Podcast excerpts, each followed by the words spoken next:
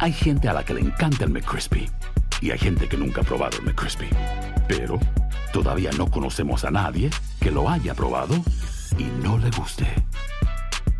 Para pa pa pa. Buenos días, estas son las noticias en un minuto. Es viernes 5 de noviembre, les saluda Roseto. Este viernes finalmente se espera que la Cámara de Representantes vote el proyecto del Plan de Infraestructura y del Plan de Gasto Social impulsados por el presidente Biden, aún con dudas de si logrará ser aprobado luego en el Senado.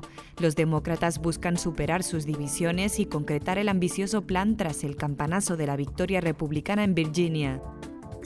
La Fiscalía mexicana investiga un grupo armado de presuntos narcotraficantes que irrumpió en una playa de un hotel de Puerto Morelos, cerca de Cancún, y dejó dos muertos en un enfrentamiento por el control de la zona en la que vendían drogas.